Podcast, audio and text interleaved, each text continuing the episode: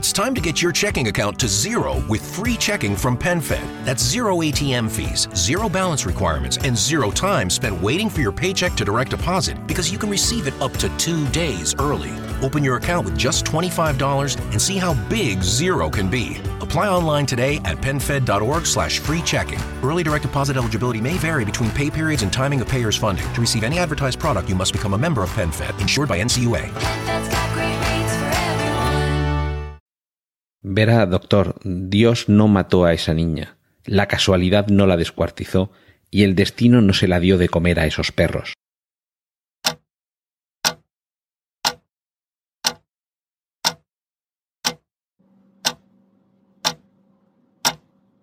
¿Quién vigila a los vigilantes? Saludos, bienvenidos una semana más a Vigilantes, el podcast de Emilcar FM, donde vamos siguiendo cada semana la serie Watchmen de HBO. Y esta semana tenemos un episodio, vamos ya por el número 6, esto ya es la segunda mitad, hemos atravesado el Ecuador, y todo parece incluso mejorar con respecto a episodios anteriores.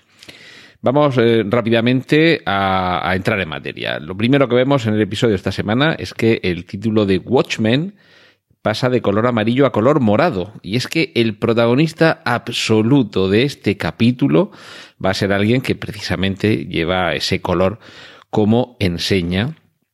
Y, y, y, lo cierto es que no es nada, nada gratuito. Cuando digo protagonista absoluto es porque incluso vamos a tener a un viejo conocido que hasta ahora venía protagonizando los segmentos finales, que esta semana nos lo vamos a perder. Empecemos. Justicia encapuchada es el protagonista. Tú fuiste el primero, fuiste el primero que se puso una capucha para combatir el crimen. No sabemos quién eres, pero sí lo que haces y a quién se lo haces. Es lo que le dicen a, Justicia Encapuchada dos policías en una sala de interrogatorios que parece que inicialmente le están mostrando su, no sé, un poco su, su admiración, pero rápidamente vamos a ver que no, que no es admiración, sino que incluso le quieren chantajear. Y pronto descubriremos que en realidad se trata de un capítulo de American Hero Story, esa serie dentro de esta serie en la que vemos cómo se narra de una manera muy singular y, a lo largo de este capítulo descubriremos por qué, de manera muy singular, la vida de los superhéroes. Es curioso que justo, recordaos, eh, más adelante vamos a ver por qué tiene relevancia esta frase, que eh, vemos que esta, esta serie la están viendo en comisaría unos policías, eh, ya en la actualidad, y que Lori Blake entra en la, sala general, digamos, donde están allí y les dice, apagad esa mierda o algo así les dice. Quedaos con esto porque luego tendrá, su importancia. El título de este sexto episodio es Ese ser extraordinario. Debo decir que a pesar del tono, del tono lila o morado, realmente no, sé muy bien cuál es el nombre del color, pero bueno, ya, en fin, me lo sabréis disculpar que este pantone para mí encierre estos secretos y estos misterios, pero si no hubiera sido por eso, si hubiera sido un color un poco más azulado, yo hubiera apostado que este capítulo iba a tener que ver con el Doctor Manhattan, pero claro, enseguida pienso, a ver, el Doctor Manhattan, hasta ahora hemos ido descubriendo cosas sobre personajes que, que hasta ahora más o menos eh, pertenecían a la, a la propia narrativa, a la propia trama de esta serie, y lo cierto es que el Doctor Manhattan es muy secundario. Pero bueno, también hubo un capítulo en el que apareció Lori Blake, de la nada y pasamos a tenerla como protagonista. Podría haber sido este el caso. No lo ha sido. Vamos a aprender, por ejemplo, que nostalgia, eh, esas pastillas que nos remitían también con el nombre al perfume que vendía en su momento Adrian Bate o Zimandias, son unas pastillas cargadas de nanochips que capturan tus recuerdos y que inicialmente se desarrollaron para los ancianos que sufrían algún tipo de, de demencia senil o algún tipo de trastorno neurodegenerativo, pero casualmente había surgido otro mercado para este producto y también casualmente descubrimos que este producto, estas pastillas nostalgia, pertenecen a Lady Trier, que acordaos que descubrimos mucho más sobre ella el episodio pasado. Y por cierto, también sabemos que estas pastillas, estas nostalgia, no hay que tomárselas las que son de otro, porque si esas pastillas almacenan recuerdos que no son propios, que son ajenos, pueden llegar a ferirte el cerebro. Y eso es lo que vamos a ver a lo largo de este capítulo, cómo se le fríe el cerebro de cierta forma a Angela, que recordemos que en el episodio anterior, justo al final, justo cuando merced a esa traición de Espejo, la, descubrían su vinculación con el asesino del jefe de policía, cogía el tarro de las pastillas, que había sido un poco el elemento que había permitido que, la vincularan y la descubrieran, y se las tomó de, de un trago. Este capítulo básicamente es los recuerdos del abuelo de Angela, recordemos, el, protagonista de ese, ese, flashback con el que todo comenzaba, ese niño que en los disturbios de Tulsa salía protegido. Todo esto va a tener mucha relevancia en este, en este episodio porque va a revivir algunos momentos de la vida de su abuelo, empezando por el momento en 1938 en el que le ponen la placa de policía. Servido, imagino que en la academia, y es, es policía. Vemos que es policía en Nueva York. Y vemos que le están poniendo, imagino que será el jefe de policía, la placa a todos excepto a él, que es el único policía negro que se ve ahí en la promoción. Se lo salta y es un teniente negro el que le pone la, la placa. Recordad que el, quizá uno de los elementos esenciales en el trasfondo de toda la narrativa de esta serie Watchmen tiene que ver con los conflictos raciales y aquí lo vemos plasmado. El jefe de policía no le pone a la placa, en su lugar se la pone un teniente negro que le susurra al oído cuidado con el cíclope. Y el cíclope va a ser muy relevante también en este episodio. Eh, es curioso que este flashback, que va a durar casi todo el capítulo, es en blanco y negro, pero dentro de este episodio en blanco y negro vamos a tener también eh, un flashback dentro de un flashback que sí que va a ser en color, que es lo que ya vimos al, principio. De hecho, va a haber algunos momentos de color que van a, a pasar por este capítulo.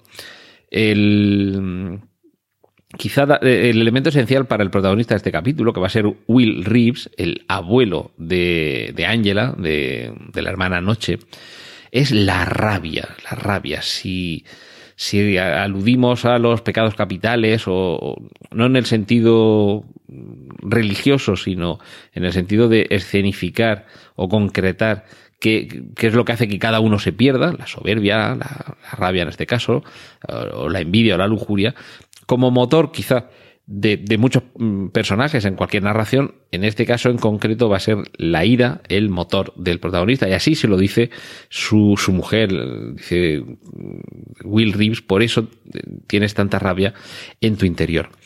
Vamos a ver que está haciendo la ronda, hay un titular que se ve en el kiosco por el que pasa, eh, los nazis marchan hacia el oeste, son muy importantes siempre estas pinceladas en segundo plano. Es siempre muy importante también en, en, el universo Watchmen la referencia al kiosco. Y en este caso vamos a ver que mientras está haciendo la ronda Will Reeves ve que hay un señor que tranquilamente prende fuego a una botella, la lanza contra una tienda en la que vemos algunos, algunas estrellas de David e identificamos que se trata de un establecimiento propiedad, de, propiedad de un judío y lo lanza contra el escaparate provocando que se incendie. Mm, eh, mucho ojo porque va a detener a este, a este incendiario, se lo va a llevar a comisaría, allí le van a quitar, eh, inicialmente le van a quitar importancia, pero luego vemos que, sí, que, que, lo detienen porque va con toda tranquilidad, eh, como diciendo, voy a entrar por una puerta y voy a salir por otra.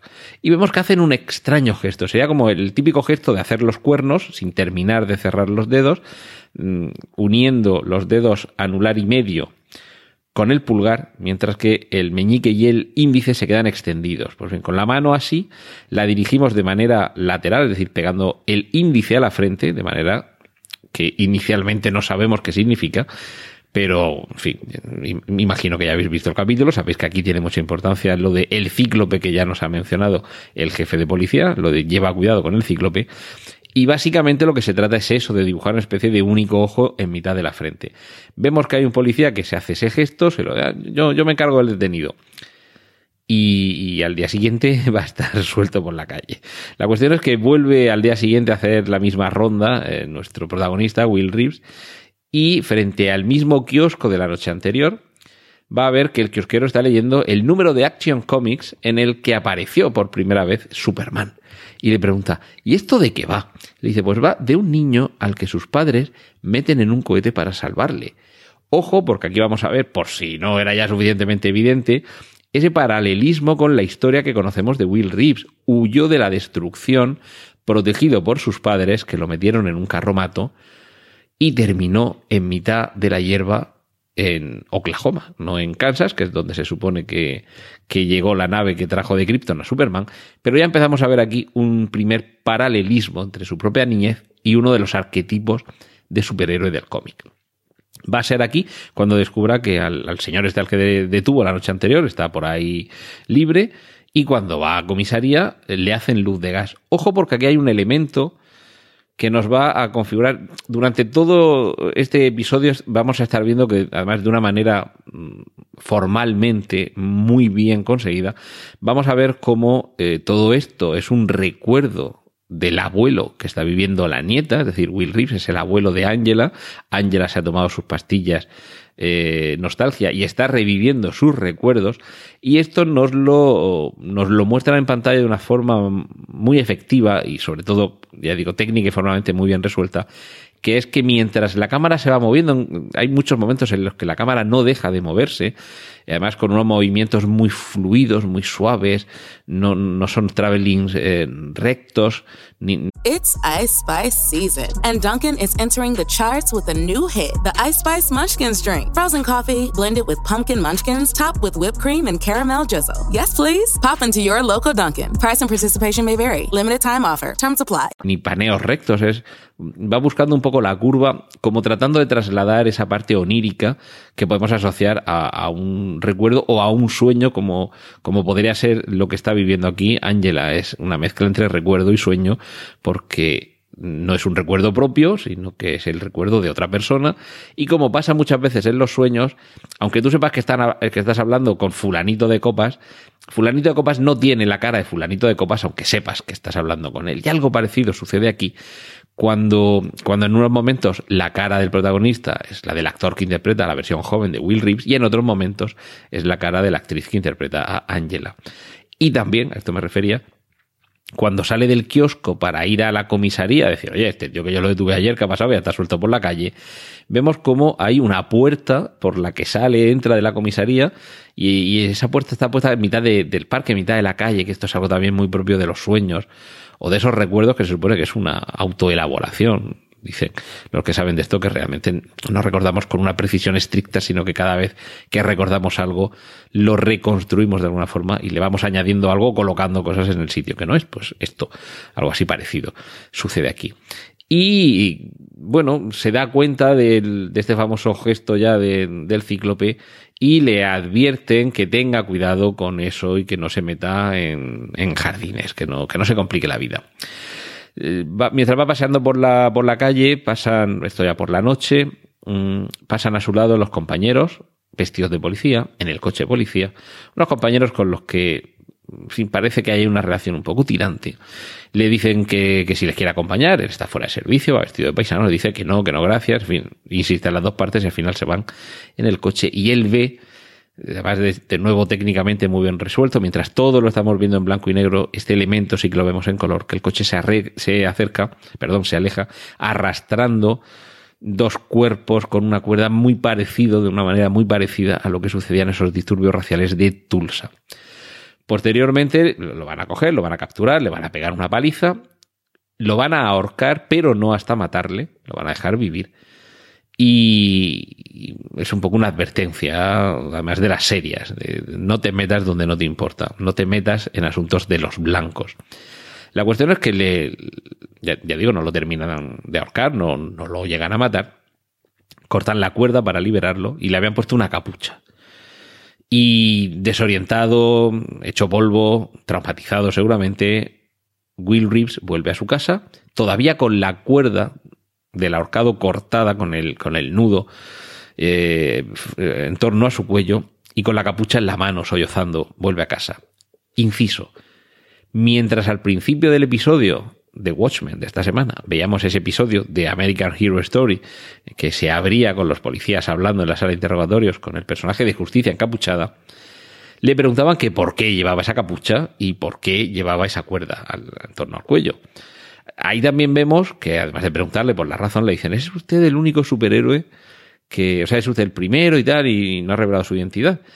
Y le hacen eh, chantaje con la revelación, si no les muestran la cara y les dejan que le fotografíe, con la revelación de, una, eh, de unas fotografías en las que se le ve manteniendo relaciones homosexuales con el Capitán Metrópolis, otro superhéroe de la época. Y frente a esa amenaza accede, se levanta la capucha y vemos pues, un, un, rostro que no conocíamos hasta el momento, pues un señor blanco, de ojos verdes, eh, pelo moreno, y bueno, a partir de ahí se desarrolla una pelea.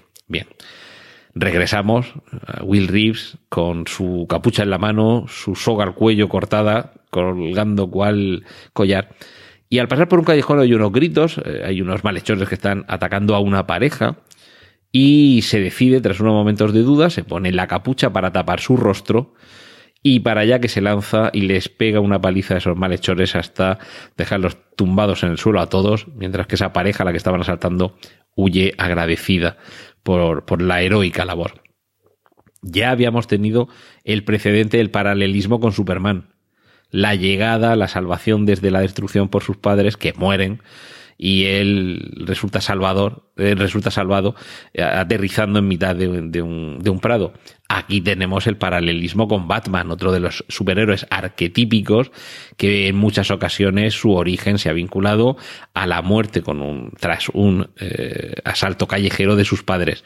Eh, aquí tendríamos otro cierto paralelismo y cuando llega a su casa, con la cuerda, con la capucha, con, con su pareja preguntándole con la mirada de dónde sale con esa pinta, de, la confesión de Will Reeves es, lo admito, siento rabia. Es decir, hemos visto cómo desahogaba su rabia en, en esa lucha y aquí podemos decir que nace justicia encapuchada. Ya os anticipo que hoy el segmento final de, explicación añadida, por así decirlo, el, anexo de Vigilantes va a tener que ver precisamente con esto, con la, con la identidad y con el nacimiento de, en este caso, de justicia encapuchada. La cuestión es que al día siguiente la prensa lo llama héroe y mm, cuando le pregunta a su mujer que por qué se puso la, la capucha, él dice que no lo sabe no, no concibe eh, qué razón es la que le ha llevado a ponerse la capucha. Pero aquí sí que llegamos a un, a un elemento que va a tener con el, que va a tener que ver con el origen, que es esa película que él veía de pequeño, en la que estaba el sheriff negro de Oklahoma, que les decía, tras detener al sheriff malo blanco, eh, y todos querían eh, lincharlo, decía, no, hoy la turba no impartirá justicia confíen en la ley. Ese precisamente era el título de esa película que veía de pequeño Will Reeves, la película con la que todo arrancó, lo primero que vimos de la serie Watchmen. Confíen en la ley era el título de esa película y quedémonos, quedémonos con eso de confíe en la ley. La cuestión es que eh, va a tener una, una revelación aquí. Y es eh, lo que dice su mujer, no podrás hacer justicia con la placa, pero sí con la capucha. Pero si quieres que te consideren un héroe, tendrán que pensar que eres uno de los suyos, refiriéndose a su color de piel. Los blancos no le van a considerar un héroe si saben que es negro. Solución, maquillarse el contorno de los ojos para que parezca que su piel es blanca. Sería darle un poco la vuelta al concepto del antifaz, que normalmente, el antifaz es de color negro porque normalmente lo hemos visto asociado a personajes interpretados en el cine o en el cómic que son de raza blanca y el antifaz era negro. En este caso es justo al contrario. Tiene que llevar un antifaz blanco para ocultar su identidad negra. Y ojo, ojo, porque recordemos, esto muchos superhéroes, pero en este caso, en la serie Watchmen, quien lo hace es Angela, que como parte de su preparación para convertirse en, Hermana Noche, se pinta de forma, con una, o sea, con un tono todavía más oscuro su rostro, con un, con un antifaz. Aquí suena la música. I don't want to set the world on fire. No quiero prenderle fuego al mundo. Continúa, simplemente quiero encender la llama de tu pasión, ¿vale? Pero pero claro, aquí es muy significativo, sobre todo también muy significativo por el grupo que interpretaba esta canción, que eran los eh, bueno, el grupo se llama The Ink Spots, es decir, literalmente las manchas de tinta. Eso es. En fin, me imagino que ya era mucha casualidad que existiera un grupo así y que además la canción, justo cuando parece que se prende la mecha de todo, sea precisamente esta. Volvemos al gesto de cuidado con el cíclope, a recordar eso, ese gesto que ya he explicado antes, que ya Justicia Encapuchada sale a vigilar por la noche con unos primáticos, ve como eh, un grupo de policías que él conoce entran a un local haciendo ese gesto como, como contraseña. Cuando accede, se da cuenta que es una sede del Ku Klux Klan y comienza la pelea. Los deja todos tumbados y a uno de ellos que sale persiguiéndolo por un, por un pasillo llega a la tienda en la que trabaja como dependiente el señor que habíamos visto al principio que le pegaba fuego a la tienda de los judíos. Esto hay algunas eh, no sé si esto estará muy traído por los pelos, pero bueno, es curioso que en mitad de esa tienda, una tienda de ultramarinos, eh, haya un montón de, lechugas y que justo cuando lo sorprende accediendo a esa tienda por la puerta de atrás, el dueño tranquilamente coja la escopeta, suelte un tiro del que sale ileso por vamos, por milisegundos, y precisamente lo que revienta es ese expositor lleno de lechugas, que no sé si tendrá mucho que ver con las lechugas que transportan en la parte trasera de sus pickups los miembros del Ku Klux Klan. No sé si estamos ante unos, eh, unos racistas veganos, en fin, no sé. La cuestión es que hay ahí un momento eh, momento Matrix, eh, huye a través del escaparate nuestro justicia encapuchada y ahí se detiene todo, se detiene la acción, tenemos un giro de 180 grados o quizá un poquito más, casi 200 a su alrededor, para que veamos cómo desde fuera están tratando de despertar a Angela. Aquí vemos cómo una vez más se cambian los ojos del actor que hace de, de Will Reeves de joven por los, los, ojos de la actriz que hace de Angela y están tratando de traerla de nuevo entre Lori Blake, su marido, que le, que le dice recuerda dónde naciste, recuerda eh, quién eres, están tratando de sacarla de esos sueños.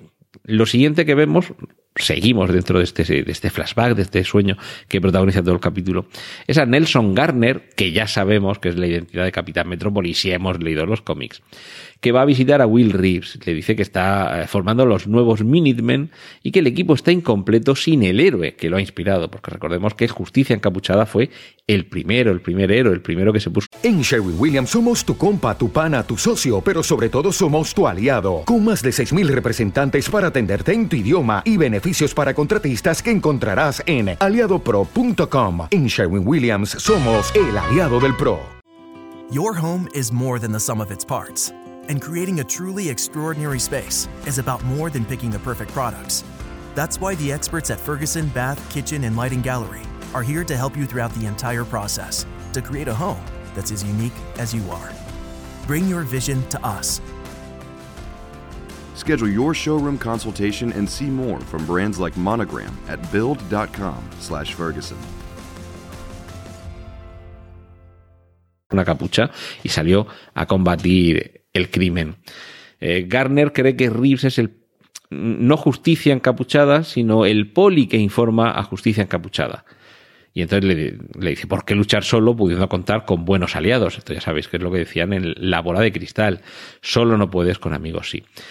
Aquí primera pincelada y es que cuando le deja su tarjeta de visita a Nelson Garner para que contacte con él, se rozan los dedos de Garner y de Reeves quizá un segundo o dos más de lo que parece apropiado. Lo siguiente, en fin, tampoco dura mucho la incertidumbre porque ya lo siguiente que vemos es que se están dando amor, todo el amor del que son capaces de, de entregarse. Aquí ya vemos que, en fin, que Nelson Garner tenía muy claro quién era Justicia Encapuchada y, después de una noche de, pasión, o por lo menos de un rato de pasión, entre Justicia Encapuchada y Capitán Metrópolis, Justicia Encapuchada vuelve a casa, está con su mujer en la cama, parece que hay algo que no funciona. Y descubrimos, porque le dice, cuéntame otra vez cómo fue la primera vez que me viste, le, dice ella. Y descubrimos que se conocieron tras la huida de Tulsa, cuando el pequeño, que le habíamos dejado, que sus padres habían dejado en un carro, el carro, en fin, se vuelca y él se despierta en mitad de un, de un sembrado, que diríamos aquí en Murcia, pero en mitad de, de un prado, y allí oye llorar una niña que está envuelta en una bandera americana. Esto también puede tener algún pequeño paralelismo con aquello de Superman, de encontrarse también al niño envuelto en la capa en, en mitad de, del sembrado. Y, y, allí es cuando la, cuando la recoge. Vamos a ver que hay más recortes, los recortes de prensa, el, reflejo en los medios de comunicación de todo lo que transcurre, eh, o sea, de todo lo que sucede en el transcurso de esta serie es muy relevante. Vemos unos recortes de, nazis marchando en, desfile por Long Island, reuniéndose más de 22.000 o veintitantos mil en Madison Square Garden. Todo esto fue real, ¿eh? O sea, todo esto sucedió, no, no en Watchmen, sino en nuestro mundo real. Esto sucedió así. Y, ya vemos que parece que se ha integrado en los Minutemen. Eh, hay una presentación de justicia encapuchada en la que descubrimos que Capitán Metrópolis enseguida desvía el foco de atención de Cíclope culpando a Moloch de estar preparando, atentos, eh, un arma solar con la que atentar en Nueva York. Esto es lo que podremos eh, denominar la solución Zack Snyder. Zack Snyder es el director de la película Watchmen y ya sabéis, si la habéis visto, que opta por cambiar ese pulpo que, hemos conocido hace poco aquí en la serie Watchmen por eh, que la causa de todo sea eh, el Doctor Manhattan y su energía de, campo intrínseco. Eh, quizá tenemos aquí un poco otro, otro zasca a esas, soluciones facilonas, que yo hasta la semana pasada a mí me parecía fantástica, pero poco a poco me, están convenciendo de que sí, que era mucho mejor lo del pulpo. La cuestión aquí es curioso, a los Minutemen, al resto de los personajes que los hemos visto en el cómic, en la película de Watchmen, los hemos visto con un poquito más de detalle, quedan de fondo desdibujados, eh, borrosos, desenfocados. El foco recae únicamente sobre Justicia Encapuchada y sobre Capitán Metrópolis, que termina la intervención pasando a publicidad. Eh, muestra un, cartel de un anuncio de un banco, si no recuerdo mal, creo que el personaje que lo protagoniza es Dollar Bill, que está atrapando a un ladrón negro. Aquí volvemos, volvemos a ver además cómo se aleja un poco descorazonado, como justicia encapuchada realmente sigue teniendo ahí ese trasfondo de lucha contra el, racismo. Y en mitad, en mitad del desengaño, suena otra canción de los Ink Spots, los que antes nos estaban eh, cantando que no le quiero pegar fuego al mundo, de solo prender la llama de tu amor. Y aquí cantan una canción que se llama We Three, nosotros tres, mientras vemos a la señora Reeves embarazada, como el niño eh, va el niño que tienen pues ya va, creciendo, es un niño, y hay una estrofa de esta canción de los Ink Spots, We Three, que dice así, My Echo, My Shadow and Me. Es decir, nosotros tres somos mi eco, mi sombra y yo seguimos dándole vueltas a un personaje que se esconde tras una capucha y que tiene que, ocultar su, identidad. El niño crece, la madre le lee El mago de Oz, que por cierto es un libro donde también hay un personaje, el personaje del título, el mago de Oz, que es alguien que se hace pasar por lo que no es. Y eh, la siguiente misión, eh, recordemos que Will Reeves es un policía y de vez en cuando tiene que, combatir el crimen con, el uniforme. Va a un cine en el que ha habido un, un, altercado.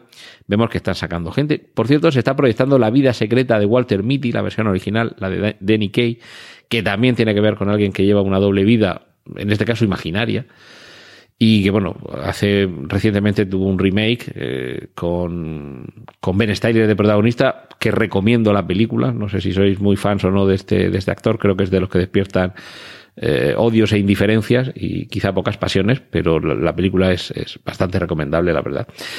Y vemos eh, que accede al cine, dice, entraba porque aquí necesitamos a alguien que, que hable como ellos, refiriéndose a que ahí dentro lo que ha tenido lugar es un altercado entre negros y que tú, que eres negro, entra y a ver si te aclaras con ellos. Y vemos bueno, pues un patio de butacas sembrado de cadáveres, una señora sollozando y le dice, bueno, cuénteme qué ha pasado. Dice que vio un destello y que escuchó una voz en su cabeza que le decía, mátalos a todos. Y confiesa, y creo que eso es lo que hice. Estamos asistiendo aquí a un, a un rapto en el que podemos identificar que eh, ha, sido inducida. Y recordemos que cuando, bueno, esperad que esto no nos lo había resaltado, cuando accede eh, Justicia Encapuchada en su primera misión a esa trastienda donde se reúnen los, los del Ku Klux Klan, allí descubre un libro que tiene que ver con el hipnotismo de masas. Esto es muy relevante, pero me detendré sobre ello un poquito más adelante porque aquí lo que vemos es el flashback, un flashback de el cíclope, de cómo se están reuniendo. Ve que, que alguien se lleva una máquina. Del cine hay alguien que sale por el lateral con una máquina a cuestas. Sale a ver quién es y qué hace con eso. Y ve que lo guardan en una furgoneta que pone FT e hijos, FT and Sons, y se llevan el proyector se lo llama por teléfono para explicárselo a Capitán Metrópolis, que no le cree, le dice, esto es un caso, dice, no es un caso para los Minuteman, o sea, otro más que le dice, no te metas en estos asuntos. Y mm, curiosamente ahí se encuentra, al salir de esa cabina telefónica muy enfadado, con este señor que al principio habíamos visto que quemaba una tienda judía y que después habíamos visto que era el que regentaba la tienda de esa trastienda donde estaban los del Ku Klan. Lo encuentra ahí y bueno, hay una, charla, tampoco tiene más eh, relevancia, pero ve que se dirige hacia un almacén que hay enfrente y le pregunta que si es su almacén. Dice que sí. Ah, bueno, sí, porque le dice, ven, ven, a mi almacén que te dé un trozo de, carne, porque un policía siempre... Eh, bueno, había dicho que no es demasiado relevante, en fin, le, le dice que todo policía se merece una recompensa por proteger el orden y porque le ve que en la cara la lleva un poco magullada, eh, dice, lleva un trozo de carne para, para compartirlo con tu mujer y tal. Y le dice, como ve que le mira con una cara así, dice, no me mires, un poco como diciendo, no me, no me mires con esa cara que nos conocemos, es que me parecéis todos iguales. Con lo cual parece, parece que no se da cuenta de que es quien le detuvo. La cuestión es que le pregunta, ¿pero es esto almacén? Lo de FT e hijos, FT and Sons. dice, sí, sí. Y directamente Will Reeves le pega un tiro allí mismo, lo deja muerto en mitad de la calle. Y a partir de ahí entra en ese almacén donde ve que hay más maquinaria que está siendo guardada en cajas con el, logo, con, logotipo que identifica a, a, ese movimiento, a ese cíclope, y que además son policías de uniforme los que están guardando esa maquinaria. Los mata a todos y descubre, aquí tenemos un nuevo homenaje eh, como la semana pasada, a la lista de Schindler. En mitad del blanco y negro vemos un toque rojo de color, que es la bombilla que hay sobre una puerta. Accede y ahí dentro está el policía que le sometió a ese, iba a decir simulacro de ahorcamiento, ¿no? Vamos, que lo ahorcaron, pero no está la muerte. Y está grabando mensajes subliminales que podemos eh, intuir que es lo que suena en el cine cuando eh, se producen esos altercados, que además creo que mencionan que no es la primera vez que sucede, es decir, que esto parece que son los primeros ensayos de algo más grande. Y, bueno, se, lo carga, eh, le pega fuego al almacén, amontona los cadáveres. Watchmen sabéis que son muy de amontonar cadáveres, ya lo vimos en el cómic, en, el, en los segmentos del cuento del navío negro o los cuentos del navío negro, y también lo vimos cuando el personaje de Ozymandias llegaba a esa luna de Júpiter y todos los colores que había ahí los amontonaba para formar letras, y se lleva uno de estos, Will Reeves se lleva uno de estos proyectores mientras suena de fondo una versión, como no, de Smoke Gets in Your Eyes, el humo se mete en tus ojos. Cuando llega a su casa, además, descubre que su hijo se está maquillando los ojos a modo de antifaz como él, y se enfada mucho, lo quiere, quiere borrarle ese maquillaje, se produce ahí un momento un poco forzado, creo yo, de crisis entre el padre, el hijo y la mujer. Y, básicamente aquí volvemos a otro de los momentos que configuran al personaje del que hablamos esta semana, cuando su mujer le dice, necesitas esa capucha para no ver en lo que te has convertido. Ahora eh, vamos, a, vamos a tener un momento de, de revelación total porque es uno de los recuerdos ya más, eh, más recientes. Recordemos que estamos viendo a través de los ojos de Angela los recuerdos de su abuelo, Will Reeves, fue policía en Nueva York, pero también tiene relación con Lady Trie y, fue quien mató al jefe de policía, la persona que interpretaba a Don Johnson, en, justo al final del primer capítulo. Vamos a ver ahora la otra cara de ese suceso, como digo, a mitad, mezclado de manera formalmente muy, muy efectiva entre el actor que interpreta, que creo que es, si no recuerdo mal, es Luis Gossett Jr., y, y la actriz que interpreta a Angela. Vamos a ver cómo capturó a Don Johnson con hipnosis Recordad que cuando en el primer capítulo salía Don Johnson del coche, quedaba iluminado por una potentísima luz, ya no veíamos nada más hasta que estaba con la soga al cuello. Y aquí vamos a ver cómo esa luz es una linterna muy potente, pero que con unos haces intermitentes, con una intermitencia de, mucha intensidad, eh, de mucha velocidad, logra hipnotizarlo para que vaya empujando la silla de ruedas, que por cierto va empujando la silla de ruedas, pero se supone que este señor podía andar. Pero bueno, seguro que tiene su explicación. Pero bueno, lo lleva bajo el árbol, le, dice que se ponga la soga al cuello y que se ahorque todo ello mediante hipnosis. Y cuando le dice, cuando le pregunta a Don Johnson, el jefe de policía, a este señor que está en la silla de ruedas, ¿quién es usted? Él responde, la justicia. Y aquí descubrimos que sí, que la túnica que tenía guardada el jefe de policía pertenecía a su abuelo. Y de nuevo el último, eh, el último flashback en el que descubrimos qué fue lo que sucedió con la familia de Will Reeves cuando le dice a su mujer que, que se va con el niño a Tulsa. Dice, no te acerques a Tulsa, Will Reeves. Tu hijo y yo, para ti ya no existimos. Y aquí acaba el capítulo. Angela se despierta, está en el chiringuito de Lady Trier con, un, con una goma ahí bastante gruesa sujeta al brazo, una especie como de suero, eh, un gotero en el que le están o, metiendo, sacando algo, en fin, limpiándole seguramente para que el efecto de las pastillas nostalgia dejen de hacer pues su labor, que no le frían el cerebro. Y nos despedimos sin ocimandias no hemos tenido la aparición del personaje que interpreta Jeremy Irons en todo el episodio y realmente creo que tampoco se le ha echado de menos. Ha sido un, episodio que personalmente creo que va subiendo un escaloncito más sobre lo que ya veníamos teniendo hasta ahora. Y aquí la duda que yo planteo, pero que creo que es poca duda, hemos visto cómo eh, con ese libro que veía en, el, en la trastienda de la tienda, en la trastienda, evidentemente, de hipnosis para masas, para las masas, cómo se lleva el, ese aparato con el que los del Ku Klux Klan, los del Cíclope, están tratando de inducir a la hipnosis eh, de masas que termine con actos de violencia colectiva. Y vamos a ver que se lleva la máquina. También sabemos que Will Reeves está mm, coaligado de alguna forma con Lady Trie y ahora la duda es, ¿no será ese reloj que están construyendo, ese reloj del milenio que están construyendo en mitad de Oklahoma, en mitad de Estados Unidos, algún aparato destinado a la hipnosis colectiva? Y por cierto, antes de entrar a, detenerme un poquito brevemente sobre el nacimiento del personaje Justicia Encapuchada, salvo que a mí se me haya pasado, que se me puede haber pasado, pero creo que en todo este capítulo no hemos oído el sonido habitual del tic-tac.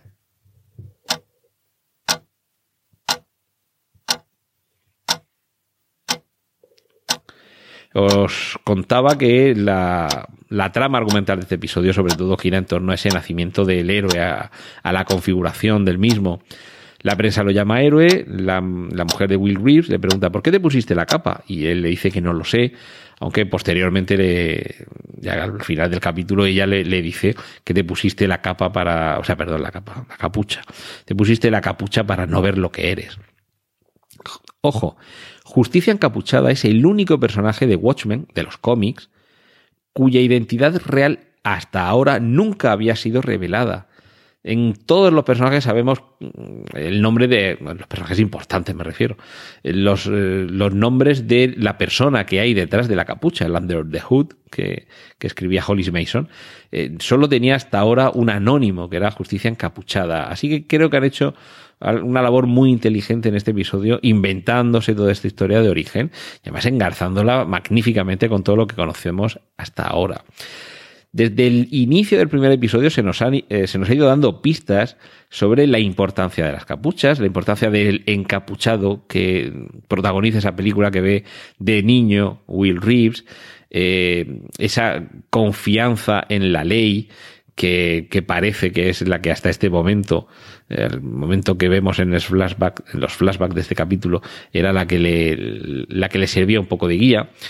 Y por cierto, en los fragmentos que hemos ido viendo de American Hero Story se nos ha ido dando pistas falsas en las que se cuenta lo que el público quiere ver. Es decir, que Justicia Encapuchada es un superhéroe que no conocemos su identidad, pero es blanco.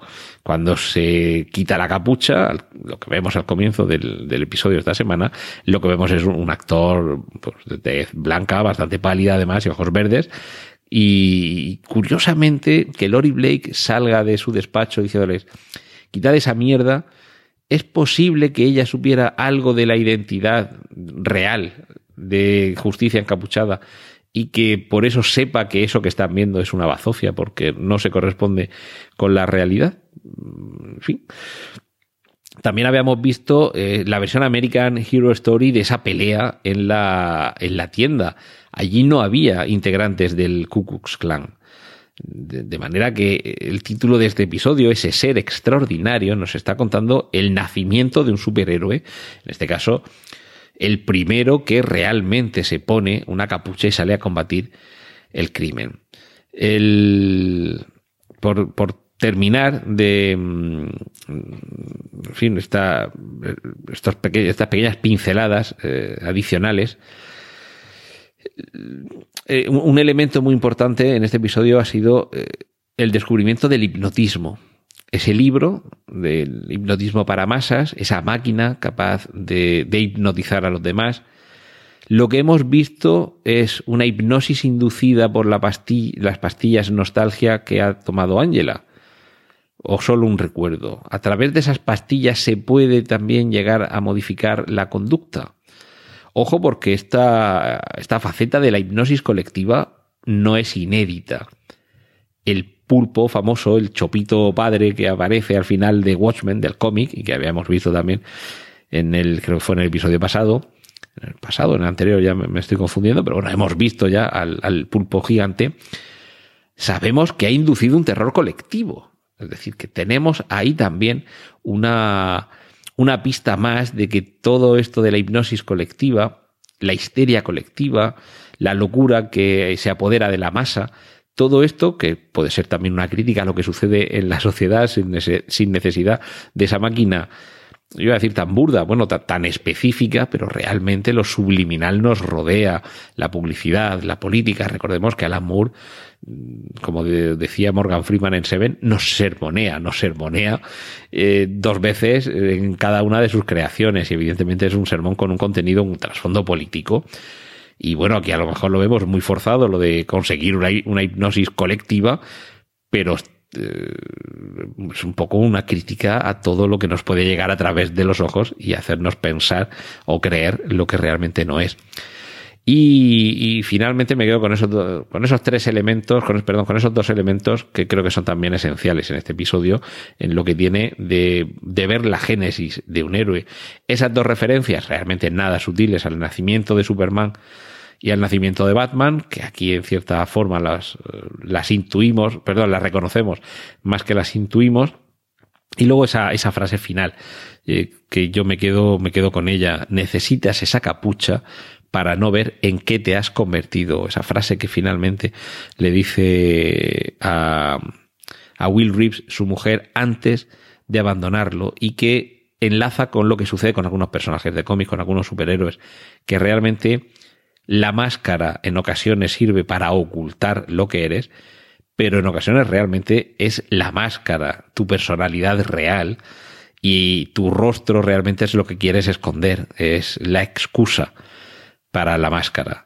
Aquí tendríamos una dicotomía, por ejemplo, entre Batman y Bruce Wayne, que yo defiendo que realmente Batman es el, la persona y Bruce Wayne es la máscara, y eh, en, casos en los que uno ya se pierde en la máscara, como es evidentemente el caso, el caso de Rorschach, que tanto en el cómic como en la película, cuando le arrebatan la capucha, lo que pide es que le devuelvan su rostro, su auténtico rostro para él es la capucha. Y aquí en Justicia eh, Encapuchada es eso lo que hemos visto. Y nos quedamos sin tiempo, nos quedamos sin tiempo para, para más por esta semana, así que espero que el próximo episodio, ya el 7, sigáis aquí. Muchas gracias por estar ahí. Has escuchado Vigilantes, un podcast de Antonio Rentero. Dispones de más información, así como del resto de episodios, en www.emilcar.fm.